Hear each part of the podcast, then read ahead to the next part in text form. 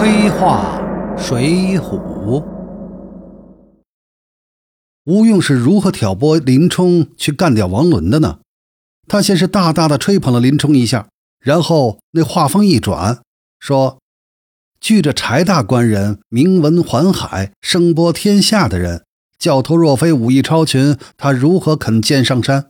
非是吴用过称，李和王伦让这第一位头领做，此天下之公论。”也不负了柴大官人之书信呢。吴用这番话的意思是说，你林大哥这么大的本事，王伦应该把位子让给你。那林冲则是愤懑不已，说王伦不好相与。吴用呢，于是进一步装模作样的继续挑拨，说王头领待人接物一团和气，如何心地到嫩的窄狭？这句话正触到林冲的痛处。于是林冲就说：“王伦嫉贤妒能，气量狭窄。”此时吴用再以退为进的说：“既然王头领有这般之心，我等休要待他发富，自投别处去便了。”终于林冲上套了，说：“各位老大不用急，我林冲知道该怎么做。”此时的林冲已经下了杀王伦之心。第二天，王伦果然准备礼物送晁盖等人出寨。晁盖等人其实也觉察出来了，个人深藏戾气，就算林冲不出手，晁盖等人自己也会出手。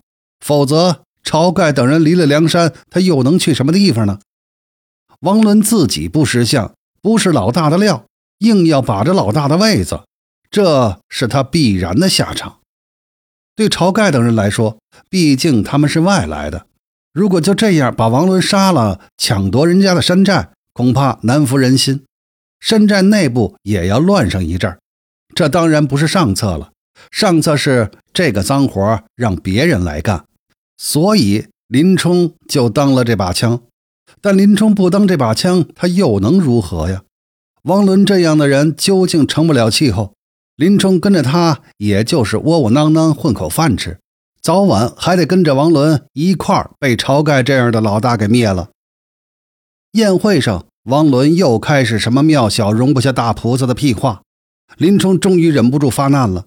这时候，吴用一使眼色，晁盖、刘唐挡住王伦的退路。吴用、公孙胜假意劝说，阮氏三兄弟呢，则分别看住了杜迁、宋万和朱贵，给林冲创造杀王伦的机会。王伦的几个心腹也不敢出手，于是林冲大骂王伦妒贤嫉能，不配当大哥，顺手一刀把他给宰了。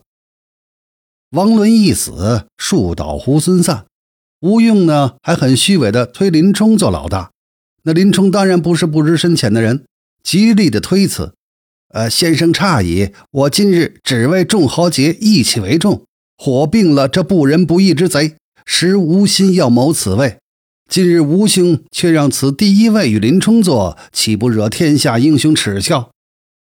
其实他的意思是，吴老大，我林冲啊，也不是傻子，我知道被你们当枪使。不过呢，我自己也愿意，因为这对我来说也是双赢。我知道我也不是当老大的料，场面上的事儿呢，大家走个过场就是了。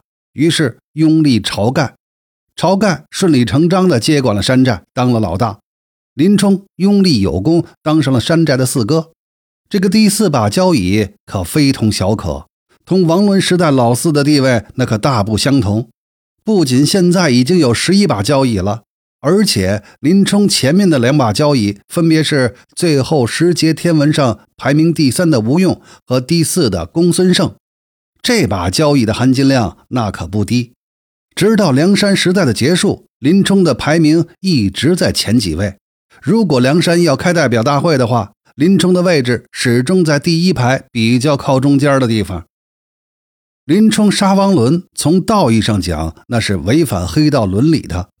王伦怎么说都是林冲的老大，如果因为老大对小弟刻薄一点，小弟就可以把老大给杀了，那整个黑道就会乱套了，用不着政府来镇压，自己就会因内乱而自生自灭了。换句话说。对杜迁、宋万来说，可以说是创建梁山组织的元老，没有他们就没有梁山这个组织。但后来随着好汉的增加，排名一降再降，到十阶受天文时，组织内的排名到了八九十位，降为无足轻重的小人物。对他们来说，难道会心里没有想法吗？会不会觉得被晁盖、宋江压制呢？他们可不可以也学林冲一样，出手把老大给宰了？显然是不行的。林冲能杀王伦，是因为大环境的影响，有外力的加入。晁盖一伙人，无论从数量上还是质量上。都比组织的县领导层强大太多了，所以晁盖集团夺取组织的领导权，那是早晚的事儿。就算王伦很大度的留下他们，晁盖也不是区区人下之人。吴用又是个诡计多端的人，王伦根本不是他们的对手，早晚还是要被干掉的。林冲适逢其时，某种意义上讲啊，等于是拿王伦给了晁盖一个投名状。从此成为晁盖集团的核心人物之一。哎，无独有偶，同样的事情在宋江上山后几乎重演了一遍，但宋江做的十分巧妙，慢慢的架空晁盖，夺取了领导权。火并王伦是林冲人生的一个转折点。以前林冲虽然人入了黑道，但思维方式和行事手段并不是黑道的。但杀了王伦，则表示林冲身心合一的融入了黑道。从此，林冲完成了一个普通百姓到黑道大哥的角色转换，一个好的黑道大哥从此横空出世。对此时的林冲来说，无所谓是非，只剩下恩仇，岂能事事尽如人意？但求做事无愧于心。